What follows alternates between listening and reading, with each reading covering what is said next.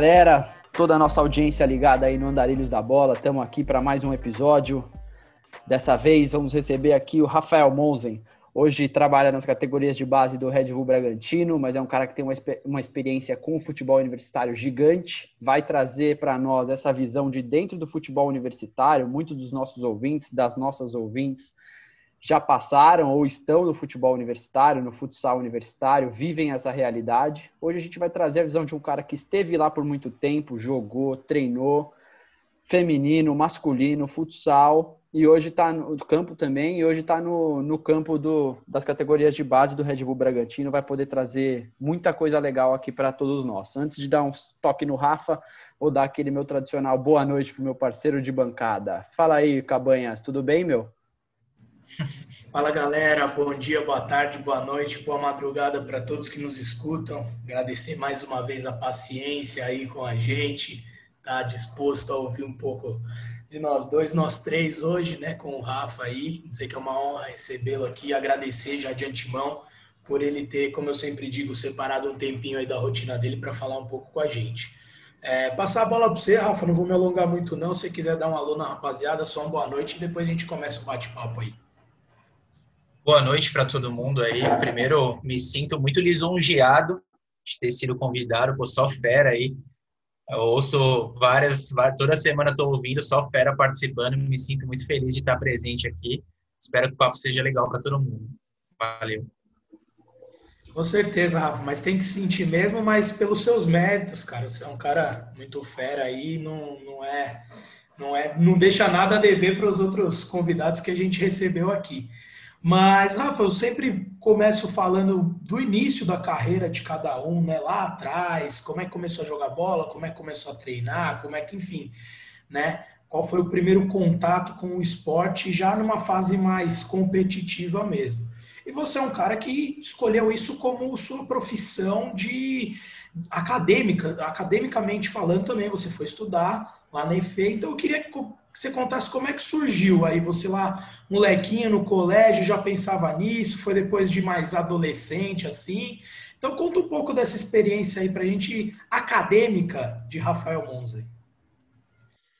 Cara, eu, desde que eu me conheço por gente assim, eu sempre joguei futebol e futsal, assim. Tenho poucas lembranças de antes disso, né? É, seis, sete, oito anos, comecei a jogar 11, 12 anos, estava jogando federação de futsal, sempre preferi o futsal mais do que os outros, jogava society na época também, mas acabei migrando para o futsal.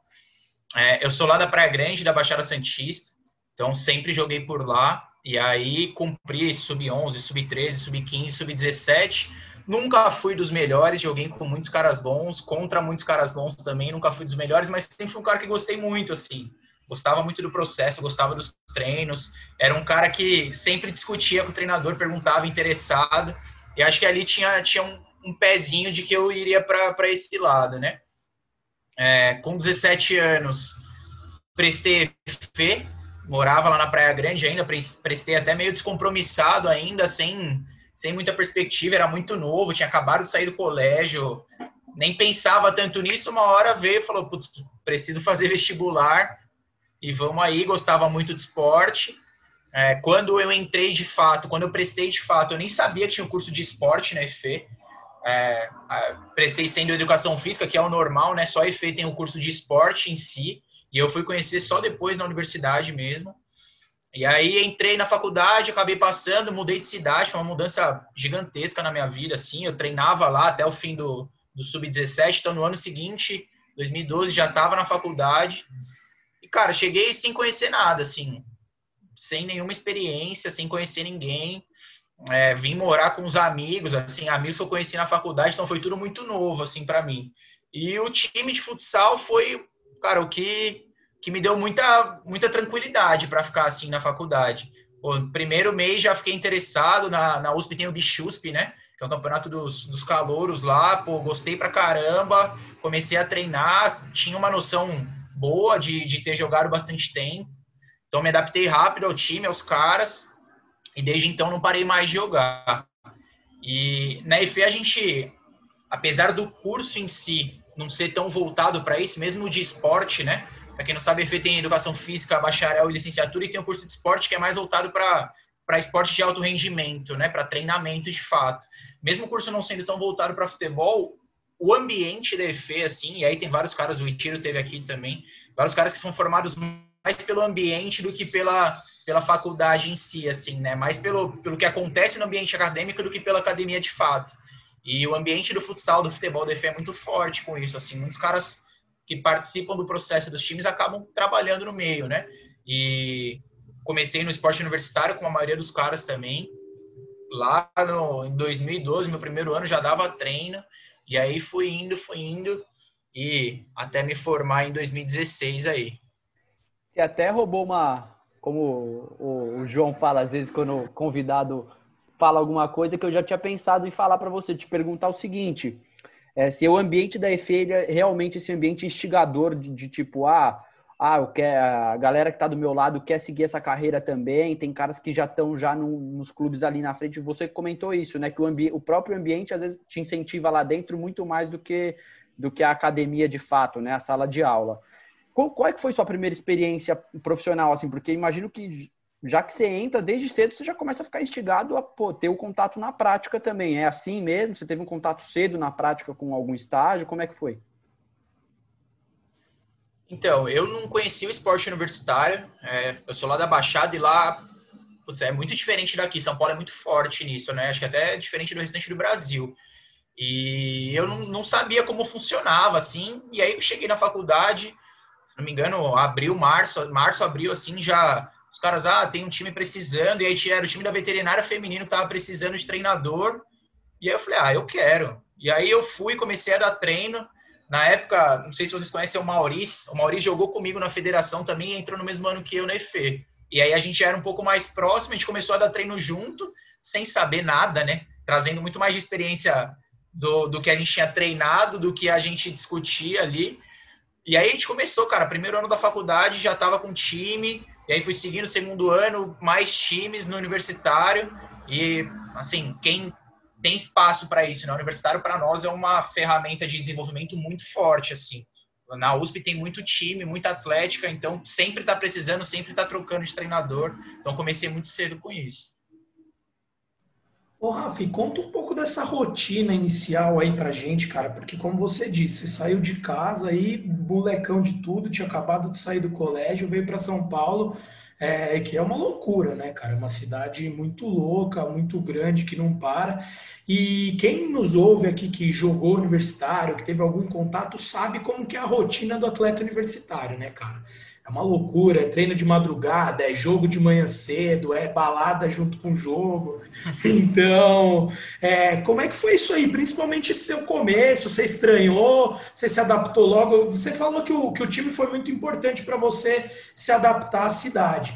Mas queria que você contasse um pouco dessa rotina de estudando, morando fora e já começando desde jovem, desde o início da faculdade, a assumir alguns compromissos com, com alguns outros times. Esses treinos eram de madrugada? Como que era? Conta um pouquinho dessa, dessa mudança brusca de rotina. Cara, para mim foi bem diferente, assim, até tem uma história legal disso, assim, a EFE ficou vários anos sem jogar Inter, né? E meu primeiro ano foi o último Interf, Inter, Interf, acho que chamava na época, que era um Inter entre Faculdade de Educação Física. E aí foi em março, março, abril, assim, acho feriado de abril, e eu tinha 17 anos, eu acho que eu tinha vindo para cá, tinha ido, eu tentava ir para casa direto. Falei, ah, feriado eu não vou jogar bola, não, vou para casa. E aí, hoje eu penso a loucura que foi eu ter feito isso, né? Hoje eu vejo os bichos, os bichetes falando, não, não vou para Inter, não sei o quê. E aquela época, pô, me arrependo pra caramba de não ter ido. Mas é isso, assim, foi muito diferente, assim, né? E aí, no, nos primeiros meses, eu tentava toda vez ir para casa, ver meus pais, ver minha família, vai passando o tempo, vai tendo jogo, vai tendo, vai tendo, uma hora quase não ia para lá, ficava aqui, tinha jogo. Quando virei treinador, então tinha jogo para jogar, tinha dava treino. Os treinos de EFE, pelo menos, né, na EFE lá, que, que foi onde eu comecei a treinar, diferente de vocês, que acho que é mais difícil, até os treinos lá são no almoço e são na EFE. Então, eram na minha época, né? Então dava uma facilitada, assim, aí tinha aula de manhã e de tarde, então ia para aula de manhã, treinava no almoço e ficava para aula à tarde, assim, então era um pouco mais fácil. Os times da USP, que foram meus primeiros times, treinavam no CP lá na USP também, que era mais tranquilo. E aí depois, nos, nos outros anos, que eu comecei a pegar times de fora treinando 11 da noite, eu comecei a ver a loucura que era também.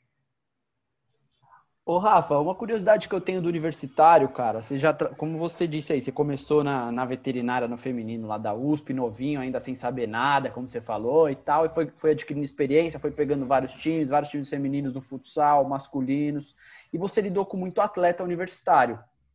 E a gente sabe que o ambiente universitário do Brasil, até em São Paulo é forte e tal, mas não é como em outros países, por exemplo, Estados Unidos, que é um negócio já linkado com o, fute... com o esporte profissional, muitas vezes tem um, um, processo de transição. Você acha, você viu nesse tempo que você está no universitário, muito atleta bom ser perdido porque não tem esse link entre universidade e esporte de alto rendimento? Ou você acha que realmente quem, quem tem potencial para ser atleta de alto rendimento já estava nos clubes mesmo? Cara, eu acho que sim é, eu trabalhei com feminino e com masculino e até eu brinco às vezes com, algum, com algumas pessoas quanto a isso, assim, né? O, o Vini, vocês conhecem, vocês devem conhecer o Vini, que era DF também. Era um cara que a gente sempre falava sobre isso, assim, como que, sei lá, a gente viu um jogador jogando lá, série, série B, série C, a gente fala, como que o Vini não tá jogando e esse cara tá jogando e o Vini tá jogando aqui com a gente, né? E eu vi alguns caras que que estavam, talvez nem só pelo, pelo link de, de universidade e alto rendimento, mas talvez até pelo anterior, né? De ser difícil o cara chegar no alto rendimento, ser difícil o cara virar jogador de futebol profissional de fato. Às vezes não valer tanto a pena para o cara também, pra, ou para a menina ser jogadora de futebol, ser jogador de futebol. Vocês conheceram a Gi também, a Jeep da PUC ela tem, tinha um potencial absurdo, só que o quanto vale ela se dedicar tanto àquilo também, ao invés de ser advogada, pensando no país que o futebol feminino ainda está muito abaixo do que é para ser, que é muito difícil, é uma caminhada muito difícil, né? Então acho que também entra muito disso, assim, acho que as pessoas existem até antes de chegar no profissional, de ser jogador profissional, e acho que de nível várias pessoas poderiam chegar. É, eu lembro até outra história curiosa, assim, sei se algum de vocês é palmeirense ou corintiano, né? Mas o, não sei se vocês jogaram, chegaram a jogar a jogar contra o João Arthur, que era do Palmeiras e entrou na SPM. Pô, o cara jogou, acho que ele jogou 2013, 2012 no Palmeiras e 2013, 14 estava jogando no Universitário. Expulsou então era um cara que Carlos, né, no, no Corinthians é... e Palmeiras no Pacaembu, pô. Ele mesmo, ele mesmo.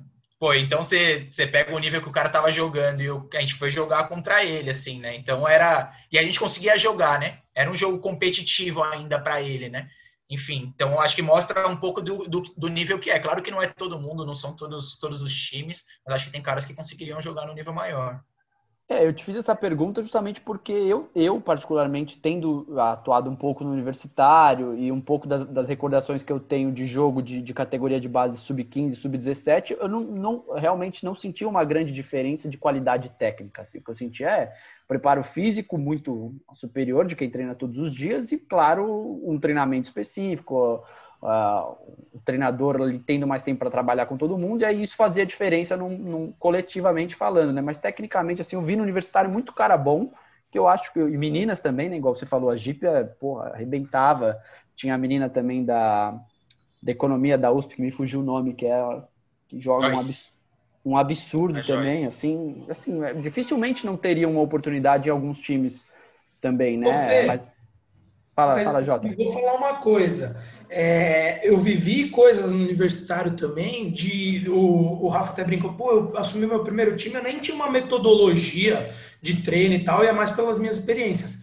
Mas eu vivi coisas no universitário que a própria metodologia de treino era muito melhor do que de muitos times é, de federação mesmo.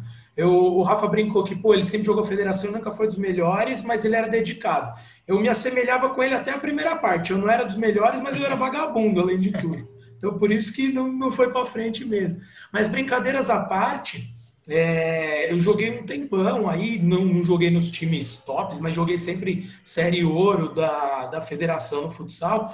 E, cara, eu vou te falar, eu não sei se pela evolução do esporte no Brasil como um todo, como a gente vê o reflexo, inclusive, no futebol profissional, mas tinha aquela coisa antigona, então era um cara que. Eu, eu gosto da expressão que os caras mais antigos usam, que eles não falam que estão treinando, ah, eu tô cuidando do time. E era uma coisa mais tipo, ah, vai lá, vai pela experiência do que ele jogou futsal na década de 70, 80, talvez.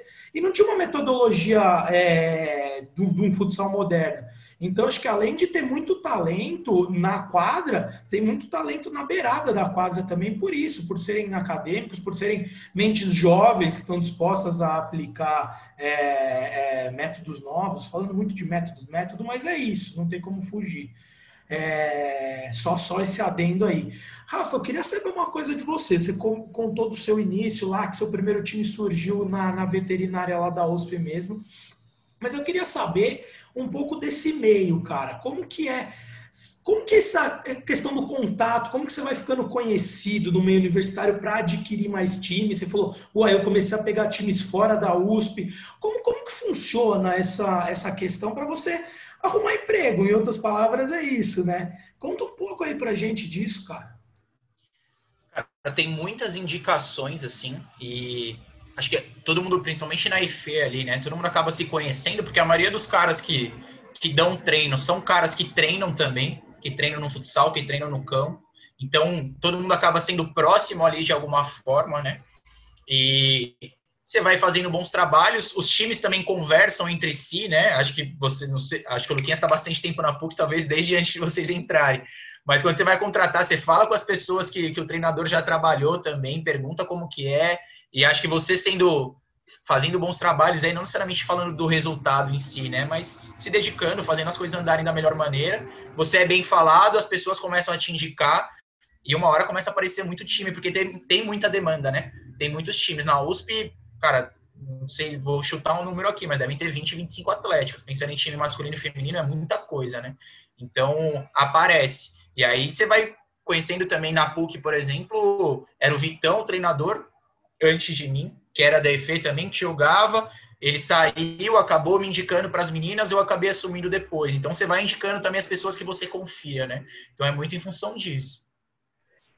Ô, Rafa, é, eu estava lembrando aqui quando você mencionou o Itiro, e aí eu lembrei também das conversas que a gente teve com o Itiro e com o Catalá. O Catalá também treinou no universitário, acho que ele treinou futebol de campo da São Judas, se eu não me engano, foi onde ele se formou. E ele mencionou que uma coisa que foi muito importante para ele no universitário é o processo de tentativa e erro sem pressão de resultado.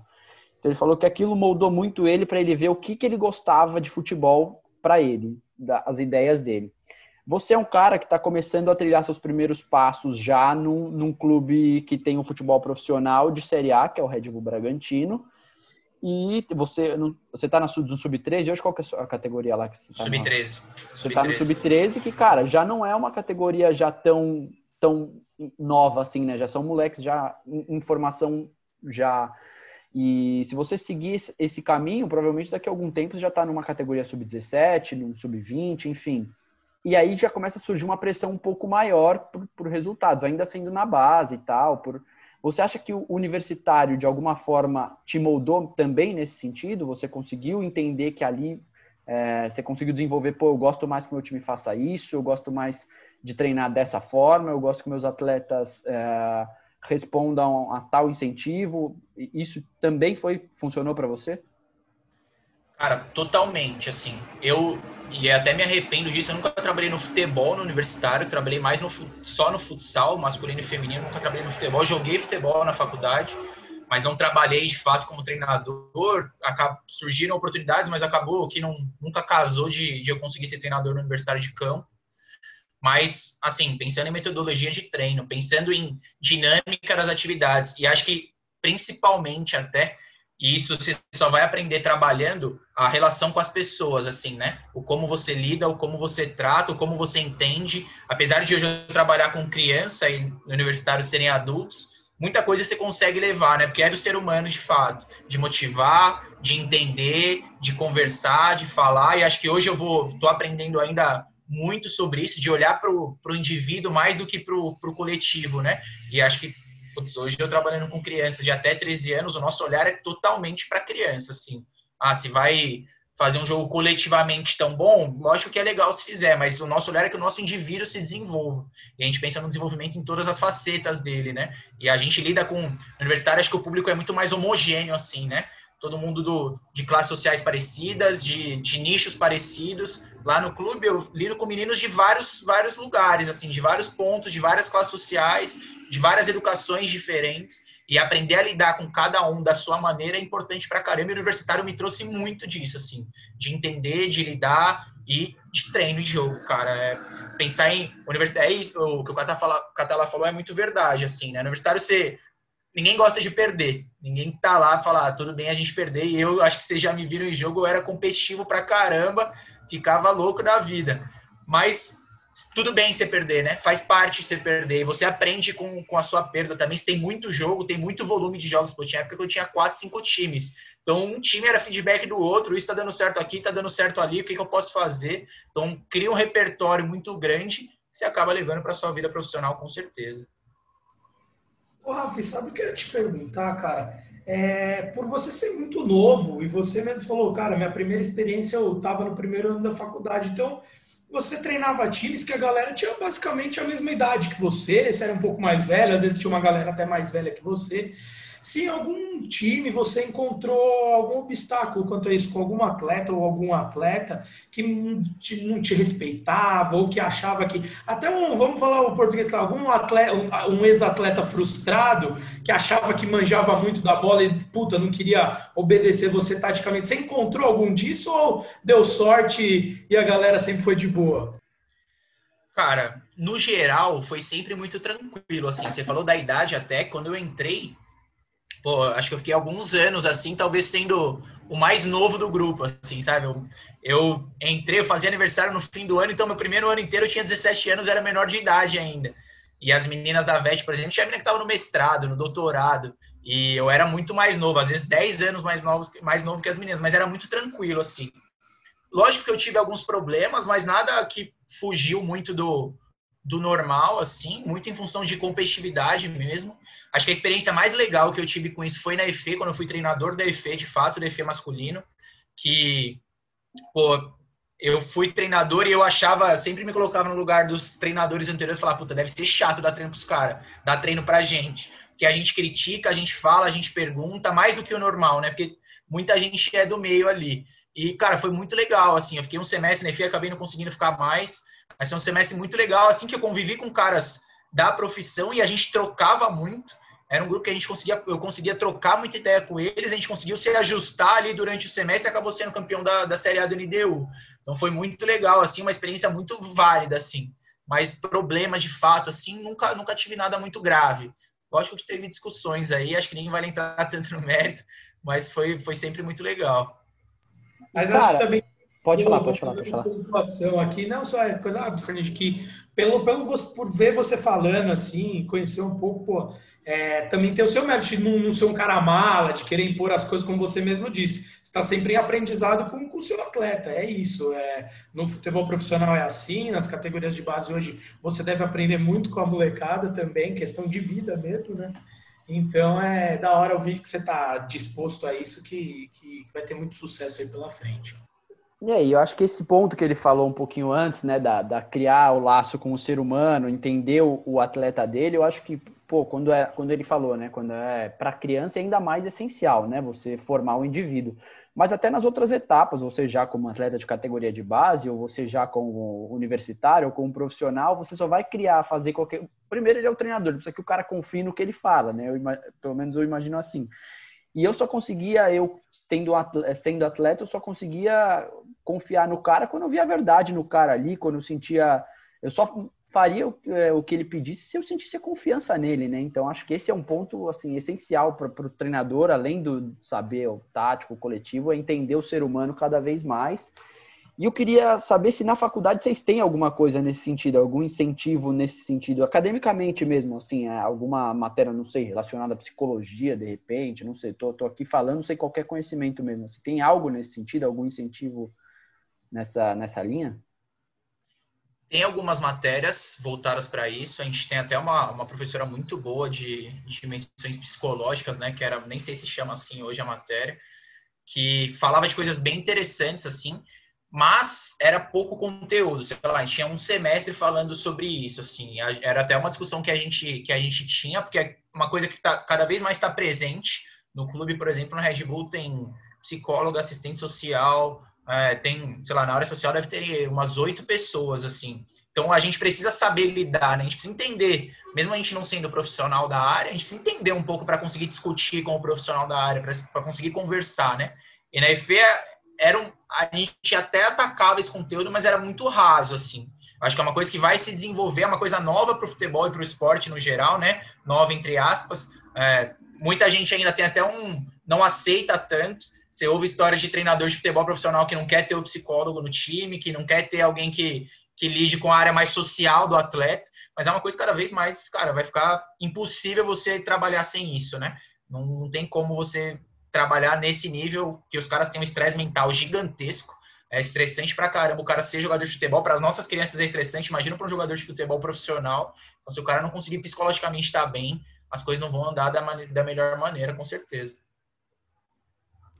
Cara, eu, eu, concordo muito. E eu acho que, pô, você tem praticamente a nossa idade, talvez um pouco mais velho, talvez um pouco mais novo. E a gente passou por essa transição muito clara. Eu acho que a gente estava acostumado com o futebol que era meio, ah, vai na, no Bumba Meu Boi, um, um paizão de treinador ali para motivar. E tô falando por, não estou nem falando só do, do futebol profissional. Como eu disse, eu estou lembrando das minhas experiências aqui cara. E, e, taticamente falando, eu aprendi muito mais no universitário do que do que antes jogando federação. Era muito mais uma, vamos lá, molecada, nós temos que ganhar. Nunca vou esquecer da, das preleções quando eu jogava no, no Grêmio Mauense. O treinador falava: essa porra aí do Corinthians, do Palmeiras, São Paulo, você compra camisa em qualquer lugar, qualquer camelô tem. Ah, nossa, só a gente tem. Então, tipo, eu lembro isso eu tinha 11 anos, tá ligado? 13. E, e, era uma, tipo, um apoio psicológico na linha do que a gente estava falando, mas assim, taticamente, efetivamente, não tinha muita coisa não. Era vamos na, na guerra, na, na luta aí e vendo que dá. Tanto é que quando a gente começou a ficar mais velho, subir 15, 17, pô, ah, tinha time que treinava todo dia, a gente treinava uma, duas vezes por semana e falava, ia lá e batia nos caras às vezes. Então é, é engraçado, eu acho da hora, eu acho que é uma mudança muito que a nossa geração viveu mesmo, a gente está vendo isso um reflexo agora no, no futebol profissional. Rafa, eu vou te fazer a última pergunta do nosso primeiro bloco aqui, cara, é, na linha do, do, do, futebol universitário ainda. E queria que você contasse a experiência mais marcante. É, normalmente a gente faz essa pergunta no, no bate-bola, mas eu acho que tá, tá legal assim dessa forma. Eu queria que você contasse uma experiência marcante ou alguma resenha, só para quebrar um pouco o gelo desse primeiro, primeiro bloco, e a gente vai voltar com mais coisa no segundo. Cara, eu tive algumas experiências marcantes. Assim, acho que Inter Inter em geral é mais marcante, né? Você acaba acaba tendo uma junção de emoções ali que, que são legais pra caramba, né? Coisa que você não vai esquecer por durante muito tempo, assim. E até vou aproveitar que vocês estão aqui, acho que as meninas da PUC vão assistir, pô, a nossa, eu joguei três sinais jurídicos com elas. E, pô, a gente foi campeão no meu primeiro ano, tinha acabado de chegar no time e acho que foi muito isso, assim, elas entenderam, compraram e a gente foi indo e acabou sendo campeão. Só que eu acho que o mais, para mim, o mais marcante, assim, nem foi quando a gente foi campeão, assim, talvez os, o último, né, o que eu tava por último lá, que a gente perdeu. E, cara, acho que ver o, o rosto das meninas ali que estavam se formando para sair e não ganhando, e acho que vocês devem ter passado por isso em algum momento também, é, foi, foi triste pra caramba, né? E acho que Inter é uma coisa que eu sempre gostei muito, assim. Gostar, acho que o que eu sinto mais falta no universitário são os Inters, assim. Eu gostava muito de ir. É, pô, os, os Inters que eu tinha PLF, eu gostava muito de ir, ia para para rolê, ia jogar, tinha vez que fazia bate e volta para ir 5, 6 horas de viagem para voltar para jogar. Então eu gostava bastante, é uma coisa que eu sinto bastante falta, assim. Porra, eu vou ter que dar uma, né, um pitaco que realmente é muito foda, velho. É muito da hora jogar, jogar jogos, jogar Inter, jogar jurídicos, que eu e o Fernandinho tivemos oportunidade, cara, porque é o que você falou, eu já tive jogos mais importantes, já joguei com caras que, pô, depois viraram jogador, então, é, contra times grandes, jogar, pô, na quadra do Palmeiras, jogar na quadra do São Paulo, que é o meu time de coração aqui, nunca escondi para ninguém, é marcante, já fiz gols importantes, até fiz bem poucos, mas alguns importantes. Na, na federação, mas, cara, o gol um dos mais horas que eu fiz foi no Jurídicos, num jogo que já estava decidido, eu pesando 200 quilos, meti o gol e se olhar todos seus brothers na torcida, meus primos também faziam faculdade de Direito em outra rival, olhando também, tá lá, então, tipo, é uma sensação muito, muito gratificante, te traz um pouco dessa, dessa emoção de jogar com torcida mesmo, um ginásio lotado. Mas conta aí, ô Canhotinha, você tá com cara de que quer contar alguma experiência não, sua? Não, experiência minha eu nem vou contar, não. Eu vou, vou encerrar o primeiro bloco, mas antes eu queria só retornar na, naquela questão anterior da revolução que a gente vive, de, de, dos fatores psicológicos e tal, que é por essas e outras aí que eu sou fã de carteirinha do professor Fernando, né? Grande Fernando Diniz. Para mim, eu já falei isso, tô, tô levando muita pedrada, mas ele é o principal é o grande revolucionário do futebol brasileiro. Essa é a minha opinião sobre Fernando Diniz. A gente ainda vai ouvir falar muito desse cara aí. Muito cara que está jogando pedra nele vai ter que engolir essas pedras de volta. Mas brincadeira. Tomara, aí... tomara, cara. Tomara, torço muito para ele também. Aí, mas é para encerrar esse nosso primeiro bloco, no segundo bloco a gente volta para falar um pouquinho mais das pretensões da, de carreira do Rafa também, falar perguntar para ele o que ele espera da carreira dele. E também eu quero vou, vou soltar algumas histórias dele que eu já vi que ele não eu já vi ele treinando algumas vezes. E ele não é esse cara gente boa cheio de sorrisinho aí na beira da quadra não viu? O cara é um pouquinho um pouquinho mais nervoso só viu? Eu já vi ele sendo expulso só uma vez ou outra só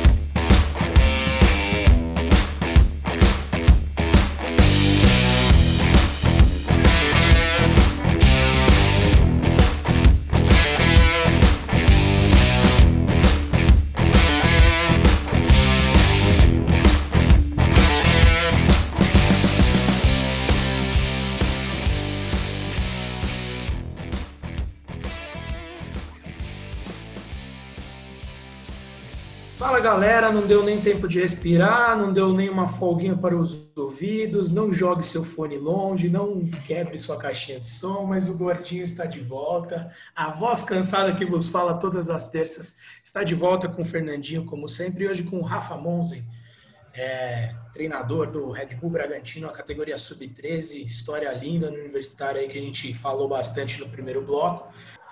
Rafa, a gente ouve muito, muitos atletas profissionais, ex-atletas também, falarem dessa ligação do futsal. E todo mundo sempre elogia muito aquela coisa, ah, pô, o drible curto, e umas coisas meio, meio clichê, assim, né? O drible curto, tem menos espaço e blá blá blá. Mas eu queria ouvir de você, cara, o que, que de metodologia e de prática você é, transportou do futsal para o campo? Falando do, do seu trabalho técnico mesmo no campo. O que, que você, você mais, de mais importante levou do futsal para o campo? Cara, independente da modalidade, assim, eu penso no treino como recorte do jogo, assim, né?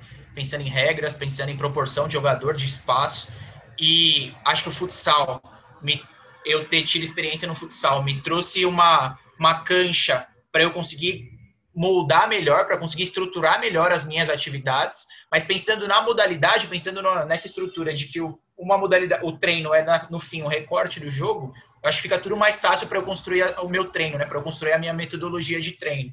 É, questões estratégicas, eu acho que são um pouco diferentes, ou a gente consegue direcionar para ser um pouco diferente. As questões individuais, principalmente nas idades que eu trabalho, cara, é, é, muito parecido, assim, a gente fala de coisas muito parecidas. Claro que cada uma tem a sua peculiaridade ali. Inclusive, a gente traz muitos meninos do futsal, a gente capta muito menino no futsal. Então, tem muita coisa parecida que o futsal desenvolve e que eu acho que o campo hoje, nas metodologias que vem, que vem tratando, né, que está se moldando, de fazer mais jogos com com espaço menor, de proporcionar mais, mais vivência para quem está jogando ali, de direcionar melhor as ações, o futsal acaba sendo mais um complemento, né? E não uma, uma necessidade para o desenvolvimento. Acho que você saber recortar o jogo da melhor maneira, você consegue direcionar o seu treino no campo como se fosse futsal, trazendo as coisas do futsal que são importantes, né? Como é o caso do drible curto aí que você falou. Acho que não precisa jogar futsal para driblar curto.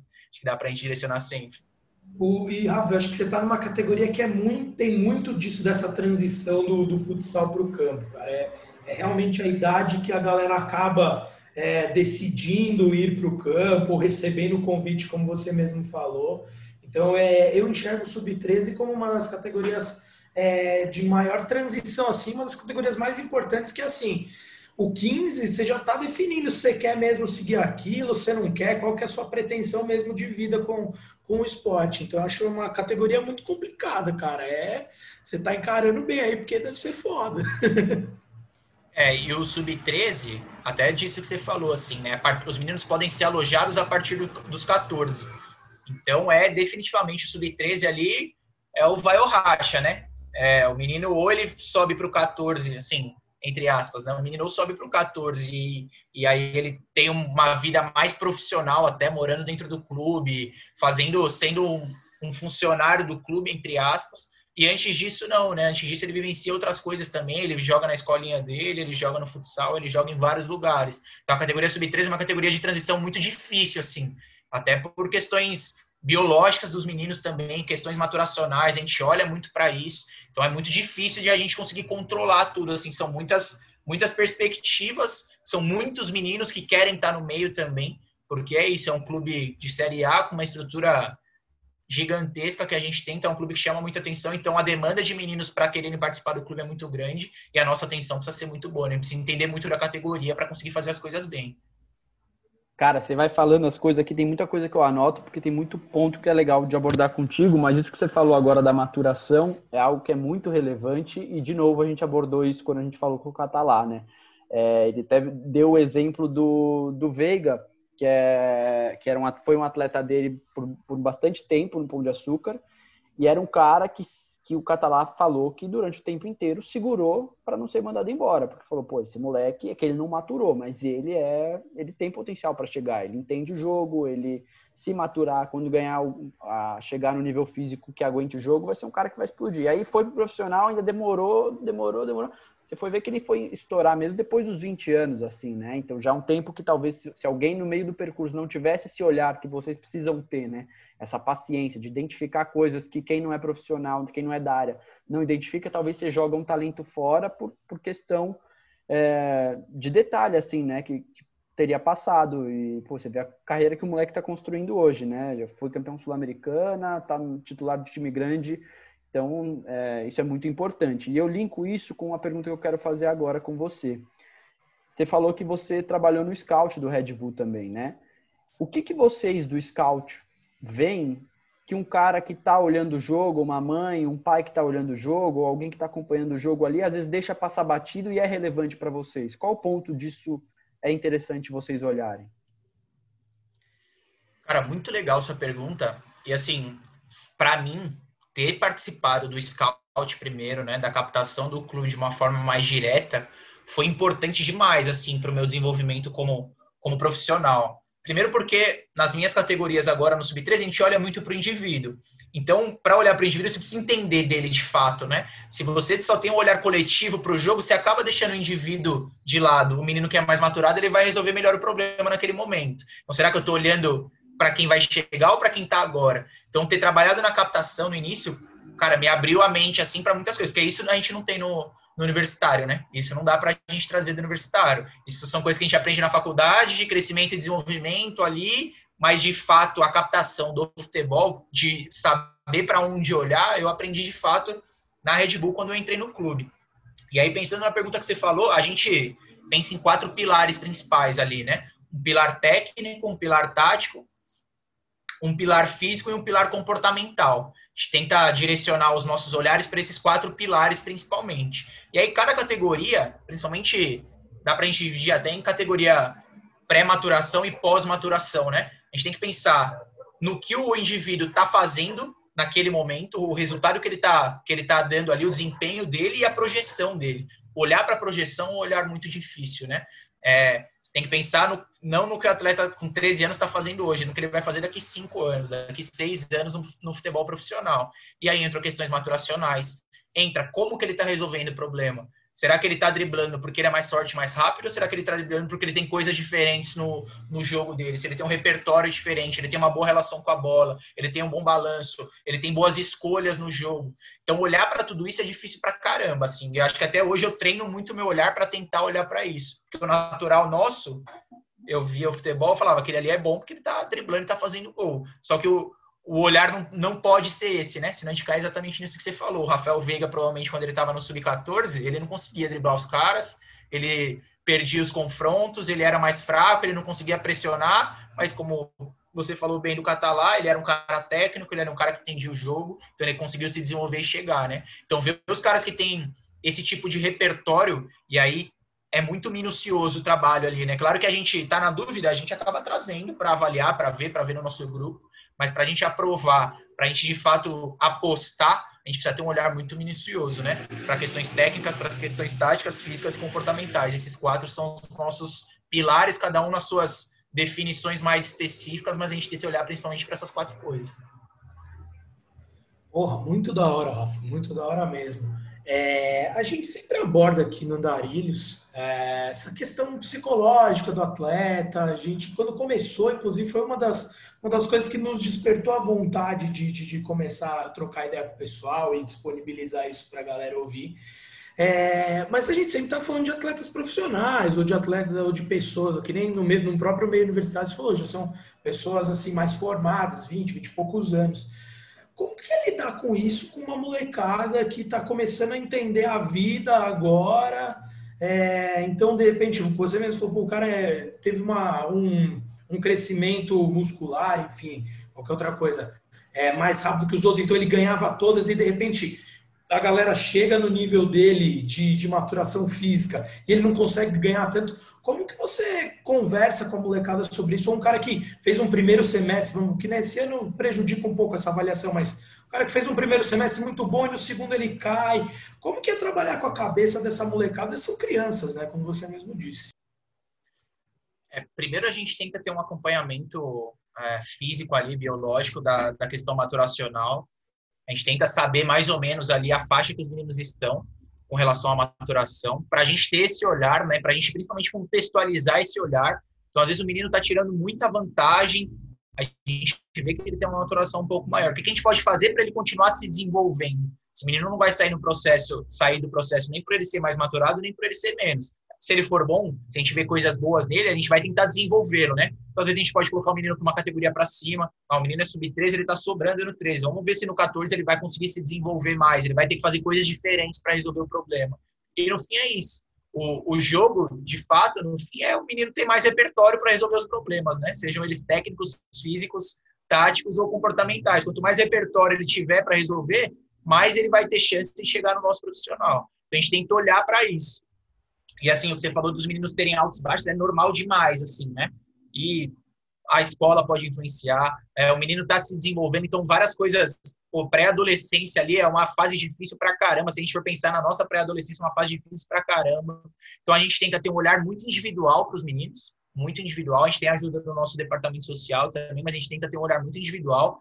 A gente tenta que os meninos criem uma confiança com a gente para eles falarem com a gente também. E a gente tem uma relação muito próxima com as famílias, assim gente tenta estar sempre em contato com as famílias, com os pais, com a mãe, com a avó, enfim, com quem for o responsável do menino, para a gente entender o ambiente familiar dele, o ambiente da casa dele, para ver se aquilo está refletindo no campo ou não, para ver no que a gente pode ajudar, porque isso, como eu falei lá atrás também, é, é um fator determinante para ele chegar ou não lá na frente. É, só deixa uma coisinha aí, você, você fica à vontade depois. Tô te boifando, parecendo o Galvão com o casão aí. é, mas é porque Rafa, você já passou por alguma situação que você teve que convencer, entre aspas, assim, um moleque a continuar jogando e tipo, o cara falou, puta, tenho mais vontade, não, não quero mais. Porque eu conheço situações de moleques que eram bons de bola pra caramba, estavam em times grandes e no, no 13, no 15, falaram, puta, não aguento mais. Que aí você falou, é uma fase muito difícil, você tá começando a, a ter um contato é, de, de, de, festinha, de sair, né? 13 ainda, como é, mas assim, na transição pro 15. Então tem gente que fala, puta, não quero mais, não quero ficar treinando aqui duas, três vezes e cada vez aumentando mais. Teve algum episódio ou você ainda não passou por isso, que com certeza você vai passar?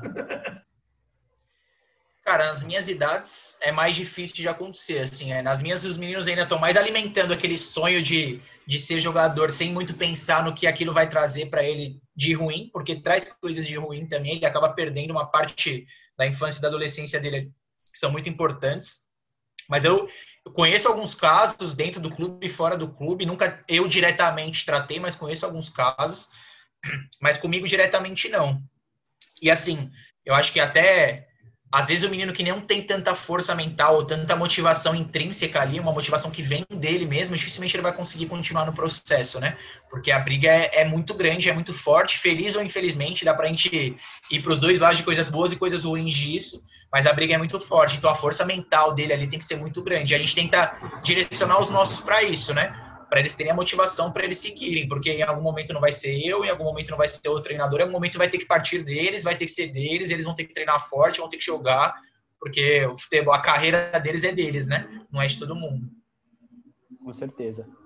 É... Rafa, voltando a falar um pouco de você, da sua carreira, né? Eu lembrei agora, de novo, a gente está fazendo muita referência aqui a entrevistas, aos bate-papos com o Arthur e com o Catalá, mas porque são treinadores também, né? Dá para puxar várias coisas, inclusive, que eu perguntei para você, são da, da, entrevista com a Camila, em, que eu tive insights aqui da, da nossa conversa com a, com a Camila Orlando.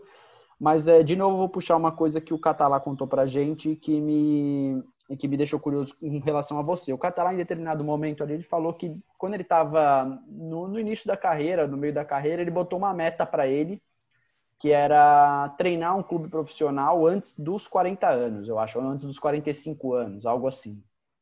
Você pensa nisso para sua carreira? Alguma meta específica? Ainda que não seja treinar um clube profissional, a dele já era lá na frente, mas sei lá, é, pô, treinar um clube, na, treinar o Red Bull na Taça São Paulo, ou, ou, você ainda você prefere tratar degrau a degrau, sem pensar muito lá na frente, pensar no, em metas mais curtas com os meninos do 13 mesmo, só para entender como é que você pensa a sua carreira mesmo. Cara, eu, eu acho que eu tenho mais o desejo de, de treinar um time profissional, de estar em categorias acima, do que uma meta de fato concretizada, assim, né? Que eu penso e falo, não, quero isso para tal ano.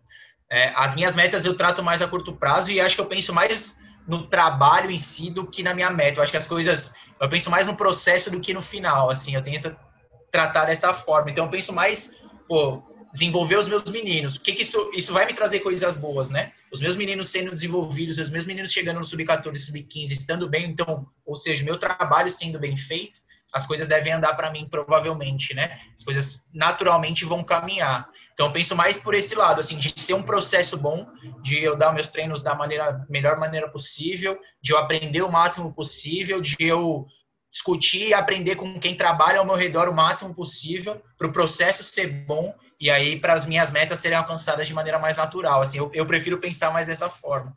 Não, justo. Eu, eu particularmente também para a minha vida, para meus objetivos também tenho tendo a, a mais para o seu lado, assim, entender que o, o, as nossas metas de longo prazo mudam muito, né, cara? Dependendo da, da realidade que você está inserido ali, às vezes o negócio que você semana passada você pensou que você queria para daqui 20 anos, já talvez você já nem queira mais hoje, né? O, você tem que gostar, acho que mais do processo. Tem não, né?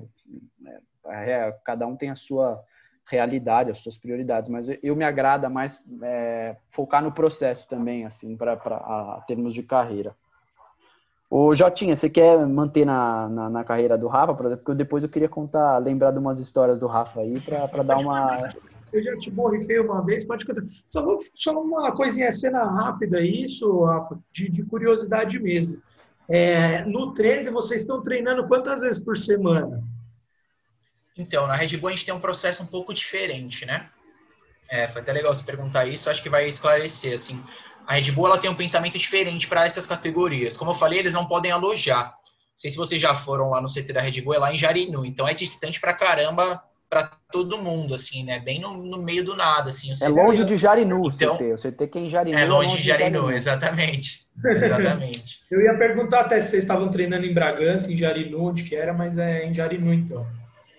É, então, aí essas categorias até sub-13, a gente mantém alguns núcleos que são espalhados por São Paulo. Então a gente tem um núcleo em São Paulo, capital, que é na Zona Sul aqui, e um núcleo em Campinas. Então, ao invés dos meninos irem treinar lá em Jarinu, que seria muito difícil para eles, menino que mora, tem menino nosso que, que mora na Baixada, por exemplo. Menino ia ter que viajar três, quatro horas para treinar toda vez. Então a gente mantém esses núcleos onde os meninos treinam, então treina os meninos de São Paulo, os meninos de Campinas, a ideia seria treinar esse ano, né, que a gente ia mudar um pouco o processo, seria eles treinarem três vezes por semana, e aí seriam duas e duas e uma eles treinariam, treinariam juntos. E aí, de vez em quando, até o ano passado esse era o processo, né? A gente juntava os meninos de sábado, juntava os meninos de domingo para se encontrarem lá no CT, porque daí no sábado e domingo os meninos não têm aula, facilita um pouco o processo para eles. Mas a Red Bull tem um pensamento diferente, assim, eu acho bem legal, facilita bastante para a gente em termos de captação, que a gente consegue abranger uma área maior, e facilita para a vida dos meninos, né? Às vezes o menino viajar três, quatro horas não faz nenhum sentido para ele treinar, ele não vai conseguir desenvolver nada. Então a gente tenta pensar mais dessa forma, até uma forma um pouco mais humana também para o desenvolvimento dessas idades. Cara, se eu, se eu estivesse esperando uma resposta, seria essa, achei animal. Porque eu perguntei isso justamente pensando na, na Red Bull, pensando muito naquilo que a gente conversou, na, né, do desenvolvimento do futebol, da profissionalização da coisa. E, e o Red Bull é um modelo, né? É um, é um clube que está espalhado pelo mundo e, eu imaginei que teria alguma coisa diferente aí do, do, do convencional que a gente está acostumado. Então, da hora de saber, e, e, é isso aí. Desejo muita sorte mesmo ao, ao Red Bull Bragantino. É um time que eu tenho muito, muito apreço. Não, e dá é realmente a tranquilidade da gente saber que, de novo, é, quando a gente fala de futebol, todo brasileiro tem muito carinho, né? Independente de, de clube, assim, você tem muito carinho por quem joga bola, quem tá. Pô, você tem um vizinho que tá jogando em algum lugar, pô, você, tem, você cria uma pressa, você torce ali pelo moleque para dar certo e tal. E saber que os clubes, né, que estão, que são clubes de Série A, estão cuidando dos meninos da, da melhor maneira possível, né? Claro que o nosso modelo, nossa estrutura de futebol de base como um todo não é ideal, de um, de um modo geral, porque os meninos. É, não tem, não conseguem, por exemplo, cursar uma faculdade e manter os treinos. Assim, é quase impossível praticamente, né? Claro, não é o mundo ideal, mas pelo menos dentro dos, de todos os problemas tem gente tentando fazer, minimizar qualquer efeito negativo na vida dos meninos. E isso é sempre muito importante para nós aqui que no Andarilhos a gente sempre aborda a importância do lado humano na vida dos atletas, dos profissionais de futebol. Isso dá um conforto gigante. É... Rafa, queria lembrar agora, já encaminhando para o fim da nossa, do nosso bate-papo, chegando para o fim da conversa, já, já puxar uma parte mais descontraída da conversa. Queria lembrar algumas histórias suas aí que você conseguir lembrar no universitário, que você fala, que você lembra tipo de dar risada mesmo, que você acha muito engraçado. É, pra, mas para ajudar a refrescar a sua memória, cara, eu lembro de um jogo que eu fui assistir quando você era treinador do direito feminino. Era um jogo na Unip, cara, que você tava tão puto, velho foi assim, você ficou tão puto com o juiz, cara. Eu não sei se você, eu não lembro se você foi expulso ou se você só tipo saiu fora, não lembro. Você tava, você tava maluco. Assim, você... E aí, cara, aquilo ali me deixou tão puto também que eu consegui ser expulso assistindo o jogo, cara. Também, também me expulsou assistindo o jogo porque eu comprei seu barulho. Também falei, porra, não é possível. Acho que não sei o que aconteceu. O juiz falou alguma merda pra Lia, perto da gente ali. Aí eu fiquei puto que ele tratou ela mó mal. Assim, eu falei umas merda pro juiz também, o juiz me tirou da quadra, tive que sair fora junto também. E, cara, muito engraçado, porque você é o cara que viveu sempre o jogo. Assim, eu sempre, uma das coisas que eu sempre te admirei é que pô, você estava no universitário, você estava vindo de três jogos, você chegava, vestia a camisa ali da, e, pô, vivia o jogo de uma forma absurda ali. Cada segundo parecia que você saía mais cansado que as meninas. Então conta aí pra gente alguma, alguma história nesse sentido sua que você lembra, você fala e hoje você recorda e dá, dá, uma, dá umas risadas. Cara, primeiro eu tenho tentado melhorar com isso, assim, porque eu passava do limite. Eu, eu acho que é, tem uma linha tênue entre você não se preocupar, entre você ser frio demais e eu e passar do limite. Acho que algumas vezes eu passei, né? E, mas assim, eu, cara, sempre gostei muito de estar no jogo, assim, não sei, era uma coisa que eu me concentrava tanto no jogo ali que eu acabava esquecendo das outras coisas, né? E acho que uma história legal disso, e acho que mais do que uma história legal, um reflexo disso, assim. Eu tô jogando no MRW lá, e os árbitros que apitam NDU, muitas vezes apitam a federação também, né? Apitam, acabam sendo as mesmas pessoas e os caras conhecem a gente, porque eles apitam muitos jogos universitários. E tem um árbitro, um árbitro que apitava NDU, apitava na USP lá também, e que apita, apita a federação. E aí, o ano passado, a gente tinha um jogo contra o Corinthians, no MRW lá. E aí, jogo, jogo jogado, né? Gritaria, falação, não sei o que. A gente contra o Corinthians estava difícil pra caramba. De algum jeito, a gente tinha que tirar alguma vantagem, né? E aí, aconteceu um lance lá do outro lado da quadra e eu já estava numa fase que eu estava tentando ser um pouco mais zen, falar menos, ficar mais tranquilo no jogo tal.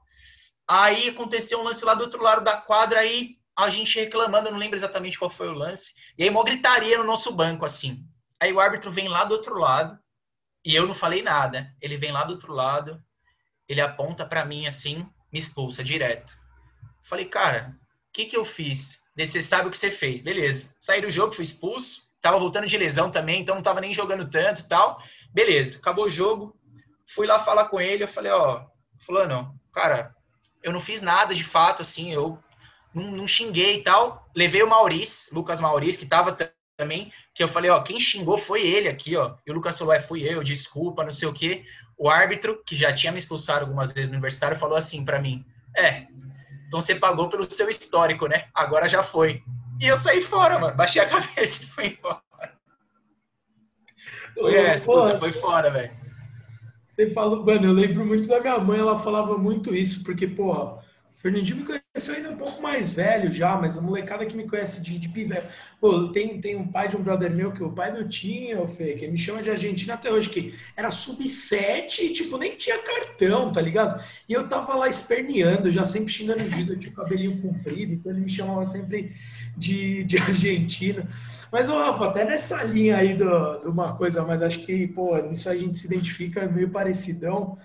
É tem algum controle do Red Bull, dos caras, pra você, tipo, dar uma maneirada por ser criança? Porque, assim, o Fernandinho tem uma história engraçada com o Catalacos. Acho que era que categoria que você tava, Fernandinho, contra o Grêmio lá? Era 13? Cara, era 16, assim, era subir, era mas, 17, mas né? Eu lembro, é, eu lembro de jogar lá no Grêmio sub-13, sub-11 não tinha essa, cara. Era, os caras mandavam a molecada tomar no cu. Eu lembro certinho de, um, de uma final lá de campeonato municipal de uma que a gente jogou. O treinador né, tinha 12 anos. Você é um pau no cu, você é um filho da puta e não sei o quê. Tipo, e hoje, né, não sei como que é essa questão. E a Red Bull tem toda essa estrutura psicológica e tudo mais, talvez pegue meio mal. Existe um controle ou é, é liberado? Aí você, claro, você vai tomar cuidado, imagino que você é um cara preocupado e tal, mas de vez em quando solta uns xingos na molecada. Cara, eu me controlo muito assim com as crianças. Eu acho que até é uma chavinha que muda para mim assim meio naturalmente, assim, sabe? Vocês me viram em vários jogos da PUC assim, eu quebrava o pau com as minas e beleza, e o jogo seguia eu acho que os meninos a abordagem tem que ser diferente, né?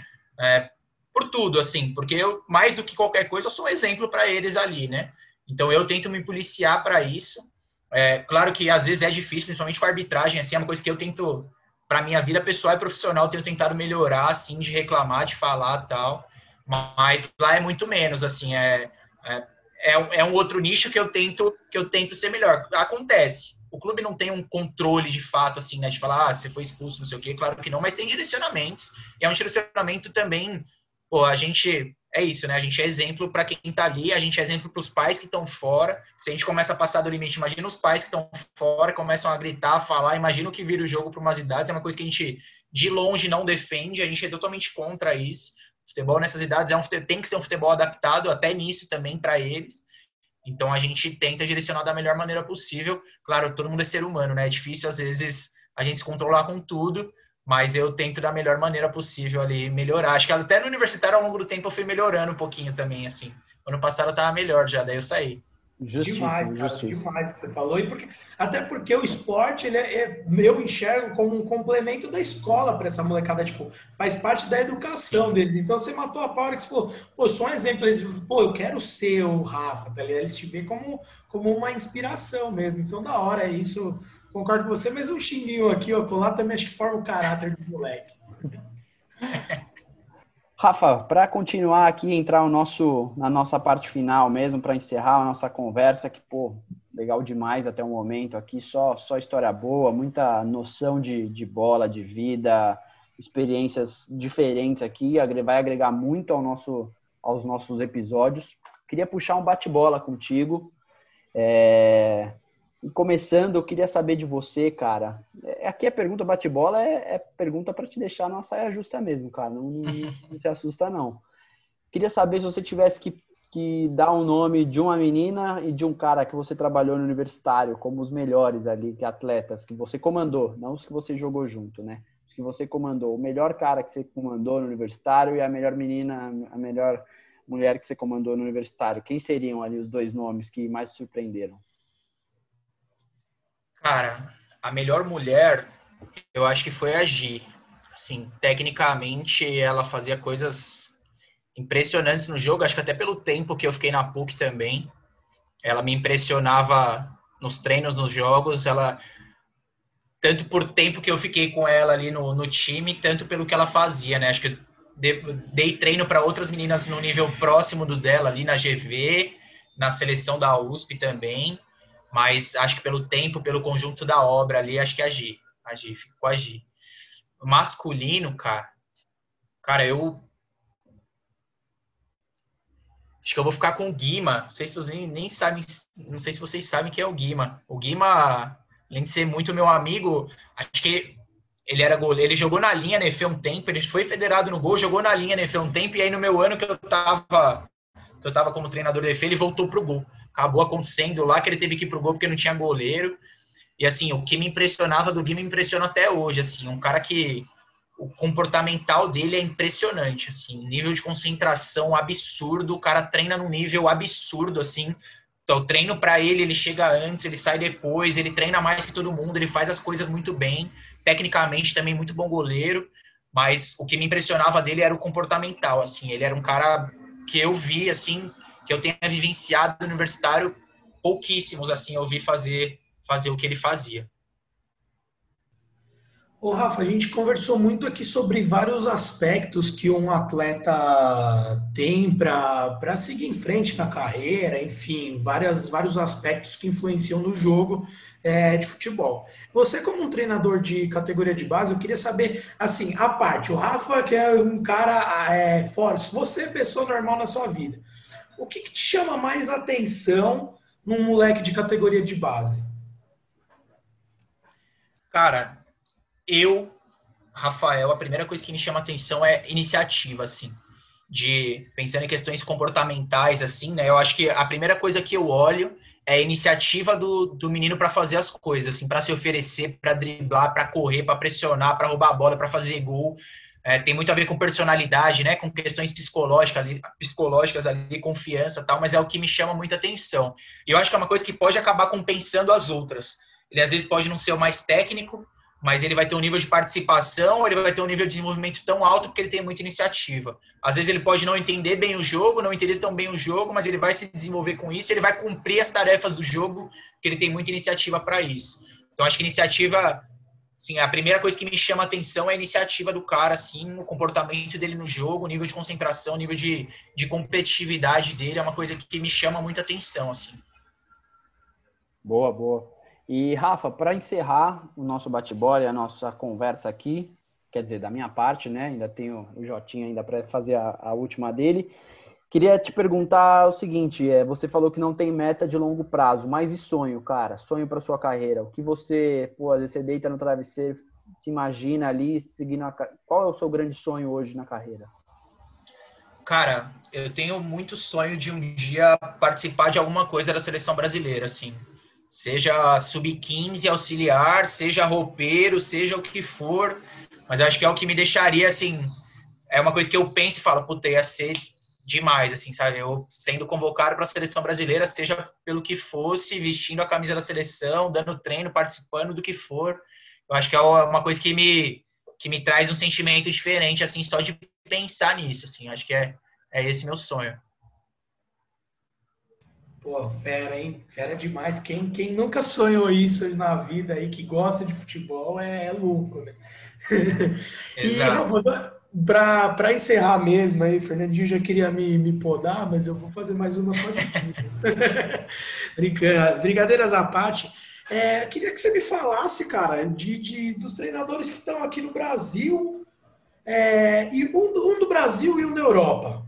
Quem que são os seus, seus, seus suas inspirações, assim, quem que você olha e fala, puta, esse cara me agrada, tenta, vou tentar aprender um pouco, copiar, assim, de certa forma, um pouco de cada um, aqui do Brasil e um lá de fora. Cara, pensando em caras famosos, né, acho que essa é a ideia da pergunta, eu gosto muito do jogo do Klopp, assim, do jogo e da dele, assim, de fato, né, da pessoa, do comportamento, assim, ele, acho que até o que vocês falaram de mim, assim, ele é um cara que participa do jogo, que, que vive aquilo, né, que vive cada momento do jogo ali, que é muito intenso no, no sentimento dele pelo jogo, e que eu acho que o jogo dele também acompanha isso, né? É um jogo muito vertical, um jogo atraente pra caramba, que você gosta de assistir, que traz emoção pra caramba. Então, eu gosto bastante, bastante dele. No Brasil, cara, eu gosto do Tite, gosto bastante do Tite, assim. Eu acho que dá para criticar algumas ideias que ele tem com relação ao jogo, como dá para criticar de todo mundo mas eu gosto bastante dele, até por questões comportamentais, assim, ele parece um cara sempre muito lúcido no que ele está falando, no que ele está fazendo, que também vive bastante o jogo, que, que cativa os caras que estão próximos dele ali. Acho que questões técnico-táticas dá para criticar muita coisa, mas ele, como, como profissional ali, o que ele transcende para a gente, né? Que eu acho que é o que dá mais para a gente ver, a gente não vê o treino dele de fato, mas o que ele transcende para a gente é um cara que me agrada bastante também. Boa, boa. Rafa, você quer fazer alguma menção honrosa, alguém aí que, que você falou, ah, vou falar de algum famoso que é a intenção, mas eu senti que você pensou em alguém aí que trabalha perto, alguma coisa assim. Pode fazer, eu acho que é justo. Cara, eu trabalhei, vivenciei, assim, acho que isso me ajudou muito a me formar pessoas muito boas, assim, no meio universitário, né? Luquinhas, inclusive, que é treinador de vocês, Gabriel, que trabalha na Red Bull agora, o Tiba, que é o nosso treinador da MRW, né, o próprio Renan, que, que trabalhou comigo também na, na Red Bull, o Vini, que é o nosso coordenador agora, enfim. São vários caras que, que me ajudaram a moldar o que sou hoje, né? Acho que é, não é copiar e também não é esquecer, né? É tentar trazer um pouco de cada cara que tem muita informação, que tem muita coisa interessante para formar o que é o que é você, né? E acho que eu trocando ideia com esses caras, pô, os caras que eu trabalho hoje em dia também, o Luan, o Maurício, que é treinador de goleiro, que é um dos caras que eu acho que sabe mais sobre isso assim, dos que eu já falei sobre goleiros, é um dos caras que mais sabe sobre. O cara sabe muito, assim. Então, são caras que me agregam bastante para a minha vida profissional. Cara, muito legal, Rafa. E acho que com essa sua pergunta a gente vai, vai dando nosso até breve para você aí. Foi, foi o nosso mais um episódio nosso aqui do Andarilhos e, velho, foi prazeroso demais trocar essa ideia contigo. Você é um cara que eu sempre admirei bastante, sempre gostei. Eu gosto muito de falar sobre futebol, assim, né? E falar de futebol de uma maneira um pouquinho mais, mais séria do que a gente está vendo, que a gente vê na TV, né? Me incomoda até um pouco a forma como o futebol é tratado na televisão, assim, e, e nos, nas conversas entre amigos também, assim, sinto que tem pouca seriedade num assunto que, pô, claro, tem que divertir, é esporte, é lazer e tal, mas, pô falar sobre futebol de uma maneira um pouco mais séria com quem conhece é prazeroso demais, abordar aspectos além do campo também é prazeroso, e você é um cara que tem tudo isso e que eu torço muito pra, pela carreira também, e foi muito, muito legal você ter topado de cara conversar com a gente, falar do universitário, vai muita gente que está no universitário com certeza vai ouvir a gente, vai indicar para outras pessoas, vai se, se identificar no que você falou, então muito obrigado por, por aceitar o nosso convite, e a gente vai estar à disposição para a gente falar mais uma vez daqui um tempo com você de novo, com uma nova perspectiva de carreira, com certeza que sua carreira vai continuar voando aí, não tenho dúvida alguma. Jotinha, suas palavras para o Rafa aí. Agradecer, como eu agradeci no, no início da entrevista, do, do bate-papo, senão você vai me dar bronca, né? Mas agradecer você ter separado um tempinho aí, Rafa, para falar com a gente. E, puta, foi prazeroso demais ouvir é, saber que, que as nossas categorias de base estão em boas mãos. Eu enxergo dessa forma, não só nas suas mãos, mas na, nas mãos da molecada que vem vindo. Aí uma mudança realmente é, visível, eu acho, para quem acompanha de perto isso, do que era antigamente. E antigamente que eu digo há 10, 15 anos atrás. Estamos é, ficando velho, hein, cara? Porque 10, 15 anos atrás a gente jogava e já é tempo pra cacete. Mas, mas é isso. É, eu termino esse episódio como eu sempre brinco nos episódios eu termino com um sorriso de orelha a orelha, de orelha a orelha, porque foi muito agradável o bate-papo com você. E queria mandar um abraço aí para todas as atléticas aí, que das pessoas que estão nos ouvindo, quem puder nos divulgar aí será de grande valia, porque é um cara que viveu aí recentemente no, nesse meio aí, que é tão querido, né, cara, que movimenta tanta paixão da, da gente que gosta do esporte, mas acabou escolhendo outra carreira é, para seguir a vida profissional.